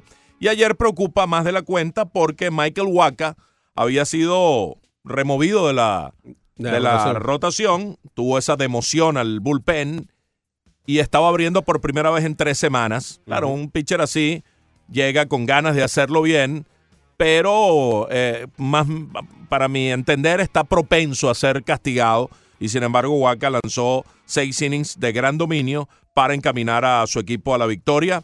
Sandy Alcántara por primera vez enfrentó a su ex equipo, estaba fajado en el duelo de lanzadores, pero se abrió un boquete en el inning número 5 cuando Apertura del 6. en, la, en El el inicio del sexto cuando eh, Jorge Alfaro cometió un error en un tiro a primera con un toque de bola de Colton One que abrió la brecha para que de las cuatro carreras que le hicieron a Alcántara, solo una fuera limpia. Un error de Alfaro con la conchupancia de Garrett. ah, um, se me olvidó el apellido. Garrett Gar- Cooper. Garrett Cooper, sí, porque la bola estaba ahí. Eh, ah, creo que faltaron un poco reflejo. La bola le da casi en la mitad de la mascota ahí. Eh, cuando, ¿A cuando quién? ¿A Cooper? A Cooper. No, el tiro fue totalmente volado. Que no. No, le ¿Le dio, le la dio la. vuelta, Sí, sí, Sí. le dio. Yo creo que faltó reflejo. Creo que el tiro fue demasiado duro y que le faltaron un poco de reflejo al muchacho para de primera base, porque es un outfielder. Eh, le faltaron esos reflejos felinos de primera base para poder contener ese tiro que pudo. No estoy diciendo que era fácil. Si es el error es de Alfaro. El tiro es malo, Él pero. lo asume además. No, no, no, el tiro es malo. Eh, pero, oye, lo le podía haber echado una ayudita con el buen tamaño de, de- de Cooper y la, y la posibilidad cierta de poder haber hecho el lado. Creo que hubo una- un poquito de conchupancia. En todo caso, esto lo que vino fue a desbaratar lo que estaba haciendo, lo que estaba construyendo Alcántara, con una buena labor a pesar de las cuatro bases por bola, que creo que son muchas para una labor de cinco innings. Eh, apenas ah, eh, le pudieron conectar a Sandy un total de Cuatro hits. de cuatro hits. Pero estuvo descontrolado, dio cuatro Sí, boletos dio, también. dio cuatro boletos, es lo que decía, que eh, eh, son muchos para eso. Y creo que eh, a pesar de ello hizo una buena labor. El caso es que conecta siete hits, hace una sola carrera. Está pasando mm, normalmente que estás empezando a batear para promedio, pero no estás bateando en clutch. La buena noticia fue Harold Ramírez que pareció prender los motores de nuevo, conectó de 4-3 con una carrera anotada y Alfaro, al margen del error costosísimo, pues se fue de 3-2 con una carrera, la única la produjo él. Mientras que Marcelo Zuna, en, en la ley del ex, pues bueno, mm, conectó de 3-2, anotó dos rayitas y tienen los siete juegos, pues no son muchos, son equipos de distintas divisiones, no han sido muchas las veces en que Osuna le ha visto la cara a su ex equipo, a los Marlins, pues tiene 500 de porcentaje envasado en esos siete juegos de 28-14, batea 462, solo lo han ponchado una vez con dos boletos, tiene tres impulsadas y cuatro anotadas, aplicándole pues la ley del ex Marcelo Zuna a los Miami Marlins. Ayer ah, lanzó bien Wei Chen en su actuación de dos innings. eh, tuvo dos ponches, no le conectaron de hit, no le hicieron carreras. De sus 26 picheos, 20 fueron en la zona de strike para el taiwanés. Así que buen trabajo para Wei Chen en esta oportunidad en la que vino con el partido cuatro carreras por una. Y pues ah, mantuvo la diferencia, no hay otra cosa que pueda hacer, ¿no? Si no se hacen carreras es muy difícil. Haciendo una carrera por encuentro es muy, muy complicado el poder ah, eh, ganar los partidos. Como dices tú, lo de Harold Ramírez encomiable. Sobre todo, ¿sabes qué me gusta, Fernando? La forma como corre las bases, como, como con las ganas con las que él corre hacia primera, con las ganas que corre cuando le toca ser corredor. Es realmente impresionante la, la, la vida que tiene este muchacho haciendo las cosas. Él da un rolling al pitcher y corre como que si fuera un extra base, como tiene que hacerlo. En el juego del domingo le dio un roletazo un poquitico movido al, al pitcher, que en ese momento era Max Fried de los Bravos de Atlanta, y corrió con tal intensidad que Fried cuando se da cuenta tiene que apurar y dispara un poquitico desviado. Todavía Freeman tiene tiempo de salirse de la base y tocar, pero es que era un rolling casi que de rutina, pero la manera tan intensa como, como se, se desempeña este muchacho, el, el- el despliegue que le coloca a cada intervención, así sea un roletazo de rutina, pues deja saber que, que está jugando pelota de verdad, verdad, el colombiano de Cartagena. Se gana no solamente con el bate, sino que se gana la buena, la buena actitud de los fanáticos, se gana la buena, la apreciación del equipo, porque es ese tipo de pelotero que le pone esa- es- ese extra en el alma a, a cada jugada. Hoy a las 7 estarán Dakota Hudson como abridor por los Cardenales, 4 y 3, 370 contra Eliezer Hernández, que es el llamado a tomar el lugar en la rotación de Kelly Smith.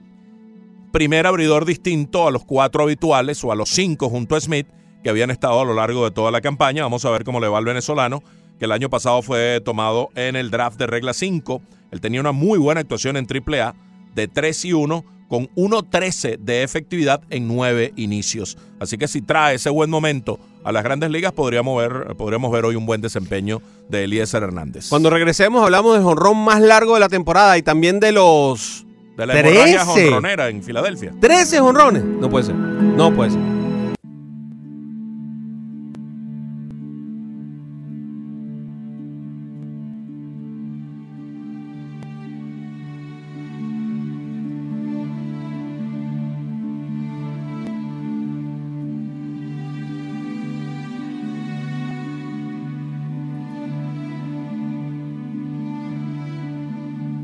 Dos mil. 12 y 45, última parte del programa Menú Deportivo a través de la 990 y ESPN Deportes. Broderick Serpa y Fernando Arreaza junto a Ricardo Montes de Oca y Leandro Soto. Hoy en el martes de bandas sonoras dedicado a películas protagonizadas por Will Smith. Esta es la última de ellas, Concussion, la película que trata sobre el fútbol americano y es una especie de denuncia sobre este tipo de problema que ocurre en esta disciplina deportiva que lleva a, secuelas, a unas vidas miserables una vez retirados del deporte, producto de las múltiples conmociones que sufren en la práctica del mismo. Will Smith hizo esta película Concussion, cuya banda sonora es del aclamado James Newton Howard. Una película de 2015. Él hace el papel del doctor Bennett Omalu. Esa película trajo cola y la NFL no quería que saliera y hubo un pulso a la hora de salir esa, película. Eso, un estudio que durante años estuvo haciendo el colega Brian Gumbel y que presentaba en su magnífico programa eh, de HBO, eh, en lo que estuvieron presentando las, esas consecuencias yendo a los hospitales, a los diversos hospitales, a los diversos sitios, a las casas de los jugadores a presentarlos con los problemas de Parkinson, eh, de Alzheimer prematuro, etcétera, etcétera, de problemas de, de, de demencia adelantada, eh, hombres de 35, de 40 años con, estos problemas y, y mm, de ahí sale esta fantástica película que relata muchas cosas que son tan verdad que la NFL se puso en pie de guerra contra ella cuando salió. Sí, son muchos casos documentados. Es de lo mejor que ha hecho últimamente Will Smith, que está como un poco de capa caída, luego haber estado en el tope de los uh, actores más taquilleros, que era buscado, que hacía películas de, mayor uh, repercusión. Escuadrón Suicida fue una película que fracasó en la, en la crítica y en la taquilla. La Belleza Inesperada, Focus, Winter's Tale. Eh, Aladdin la hizo ahora como voz.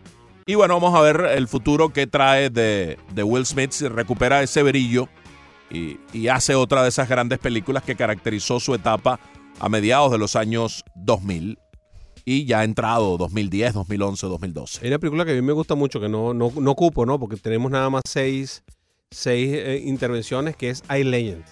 Sí, soy leyenda. Esa película me parece oh, fantástica desde el punto de vista de lo que plantea la película y de, del trabajo de él, que es monologado muchísimo rato, ¿no? Eh, eh, es un largo monólogo. Esa es anterior a Concussion uh -huh. y anterior a la parte 3 de Hombres de Negro. Sí, señor.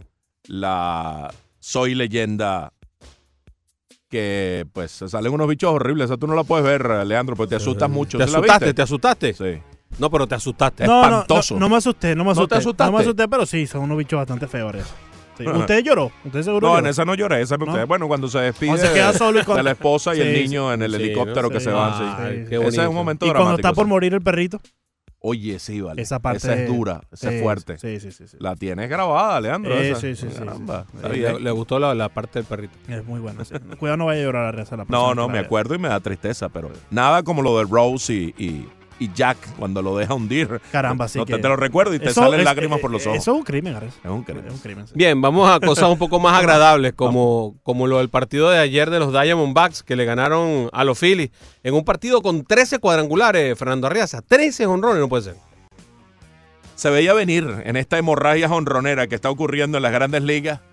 Eh, eh, Era cuestión de, de- de- de tiempo para que algún equipo de 13 él solo en un juego, o entre los dos como ayer dieran 13. En ese juego Arizona dio 8 y Filadelfia 5. Y para Arizona los 8 son una marca para la franquicia, que era de 6, 6 veces. La última vez el año pasado, en junio, contra el equipo de la ciudad, los Miami Marlins. Fíjate tú lo, lo raro de todo esto. ¿Cuántos peloteros allí dieron jonrón que no son bateadores de poder? Jarrod Dyson dio jonrón. Ese, ese es el la antítesis de un bateador de poder. Ildemaro Vargas, muchacho que tenía tres honrones en los primeros 118 turnos en las grandes ligas y que en Venezuela, lo conozco bastante bien, dio cinco hasta ahora en 778 veces bateada. No es para nada un bateador de poder, se destapa ayer con un par de cuadrangulares. Eduardo Escobar da dos. Eduardo Escobar el año pasado dio 23, sí, que es una cifra más o menos buena, pero fueron 23 en 566 turnos. Ahora Eduardo Escobar lleva 17 en 261 turnos.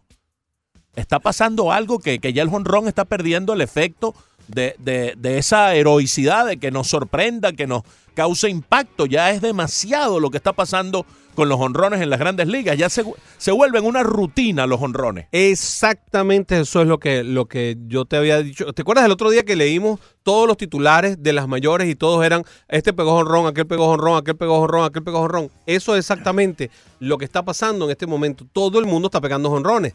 No es que haya un bateador de 70 cuadrangulares como lo hubo en aquella época en la que, bueno, se dice que, que andaba todo el mundo pullado sino que es que los peloteros que no tienen ese poder están conectando 20, 25, 18, o sea, son una gran cantidad de jonrones para aquellos peloteros que en otras épocas conectaban 5 o 6 cuadrangulares están conectando 20. O sea, hay como una democratización del jonrón que no es normal y esto es lo que te podía hablar de una pelota un poco más salidora, te podría hablar de una serie de cosas que están pasando. También tiene algo que ver con que ahora eh, este desenfreno que hay por tirar 100 millas por hora y que todo el mundo quiere tirar 97, 100 millas por hora, hace que haya más rectas en líneas generales en, en los lanzamientos y eso ayuda a que haya más cuadrangulares. Sí, en ese sector que tú apuntas, en el cual muchos bateadores están conectando entre 15 y 30 cuadrangulares, en ese sector han aumentado considerablemente los ponches. Considerablemente los ponches. Porque han cambiado el ángulo buscando el honrón, buscando eludir el shift. Adaptarse a la nueva etapa que está prevaleciendo en las grandes ligas. Hace una década, una década, la cifra de ponches respecto a los hits era de 10.000 hits más respecto a los ponches. 10.000. No estamos hablando de una cifra corta. Hace una década había 10.000 pon- 10.000 hits más que ponches. En 2008, 2009, 10.000 10.000 hits más que ponches. Sí. Y ahora, hoy día, la diferencia se está ensanchando cada vez más hacia aquello que alguna vez definió el comisionado Rob Manfred como una anomalía Sí, de más ponches que hits. El anómalo es él. El Tiene primer, mes, el primer mes o el segundo mes de campaña ocurrió. Oye, qué raro, esto es una anomalía, más Exacto. ponches que hits. No, resulta que se convirtió en una tendencia y ya la tendencia se está abriendo de tal modo que este año va a- con una proyección de mm, unos mil eh, ponches más respecto a los hits, cuando hace una década eran 10 mil hits más que ponches. ¿Cómo, ¿Cómo cambió? ¿Cómo, ¿Cómo se alteró de tal modo el béisbol en una década? Es increíble. Sí, es realmente increíble, sobre todo cuando, cuando tú ves que no ha bajado la producción ofensiva a nivel de carreras producidas. Y eso tiene que ver con esta eh, eh, furia desatada de cuadrangulares. Hombres todos haciendo swing para botar la bola porque a nadie le importa si te ponchan o no. Esto ha disparado también la cantidad de ponches que están recetando los- los lanzadores. Esto ha trastocado un poco la estadística promedio de las grandes ligas, la ha trastocado y la va a trastocar en los próximos años. Tiene mucho que ver con la cibermetría y con todo lo que está aportando este conocimiento al béisbol, en donde todo el mundo te dice no tires hits, porque para hit necesito tres para hacer una carrera. Busca tirar el jonrón, que si conectas el cuadrangular, se acabó. Hicimos una de un solo viaje. Eso es lo que nos están vendiendo. Estamos viendo peloteros, por ejemplo, cuando tú ves a, José a Jorge Alfaro y deténganse a, a verlo, a detallarlo, para que ustedes vean el swing que hace Jorge Alfaro. Jorge Alfaro es el clásico bateador que anda buscando conectar un jonrón en cada swing que hace. Todos los swings son swings de poder. No hay un swing de él para dirigir una bola. Cuando la dirige, como por ejemplo ayer que conectó un par de batazos hacia la banda contraria, los conectó bateando con todo, tirándole con fuerza la bola y no y no y no eh, e- e- ese arte que se vivía antes ha cambiado mucho, ha cambiado mucho, no sé si para mejorar, no lo sé. No estoy seguro. Yo tampoco. Yo lo que creo es que si el jonrón no es novedad, algo, algo está pasando. Eh, si el jonrón se convierte en algo rutinario, ya, ya la proeza deja, deja de serlo. Eh, en este momento hay 17.160 ponches por 16.604 hits. 17.160 ponches contra 16.604 500 hits. de diferencia aproximadamente. Un poquitico más de 500.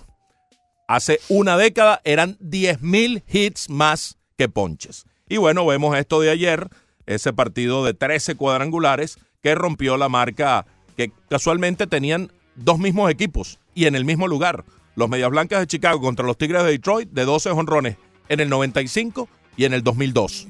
Ellos tenían la marca de 12 cuadrangulares de manera combinada para un partido que ayer fue desplazada por el despliegue de 13 cuadrangulares de Arizona y Filadelfia. Hablando de cuadrangulares, Ian Desmond pegó el jonrón más largo de lo que va de campaña. Eh, bueno, un batazo dantesco de 486 pies. Este batazo conectado en casa, eh, en Colorado. Un tipo que no es un slugger. No lo Su es. tope es 24 honrones en una campaña. Y No ha lo metido este tablazo en el Coors Field donde vuela 486 pies. Y bueno, también es una muestra un poco. Porque si ese batazo lo da eh, Edwin Encarnación o, o Nelson Cruz, no digo Aaron Judge porque está inactivo, eh, o Joey Gallo que también está en la lista de lesionados, uno no se sorprende tanto, pero que venga Desmond y meta este tablazo bárbaro, no deja de sorprender. Dwayne Wade fue seleccionado como el jugador premio Magic Johnson de la temporada por la Asociación de Escritores de Baloncesto Profesional. Este premio se le da al jugador que mejor combina la excelencia en la cancha con la cooperación y dignidad para tratar con los medios de comunicación y con el público. Qué bueno que a Don Wade se le reconoce con este premio tan tan de buena onda, tan, tan de lo que debe ser, tan de lo que es la imagen de eso, de lo que tú estás buscando, de la, de la, mm, de, de la persona que te representa, de, de esa imagen que tú quieres perseguir. y que también refleja lo que él es, lo que él ha predicado y lo que él ha mostrado con, eje- con el ejemplo a lo largo de, de su carrera. Hasta mañana. No, va- no vamos, Fernando. Diga adiós, Leandro, diga adiós. Hasta luego, brother. Y mañana a las 9, el rostro deportivo. No, te lo puedes perder. ¿Qué vamos a oír ahí, Ricky? Formas de decir adiós. Forma de decir adiós, para decir adiós, vida mía, que tengan una tarde para dar. Grand Slam.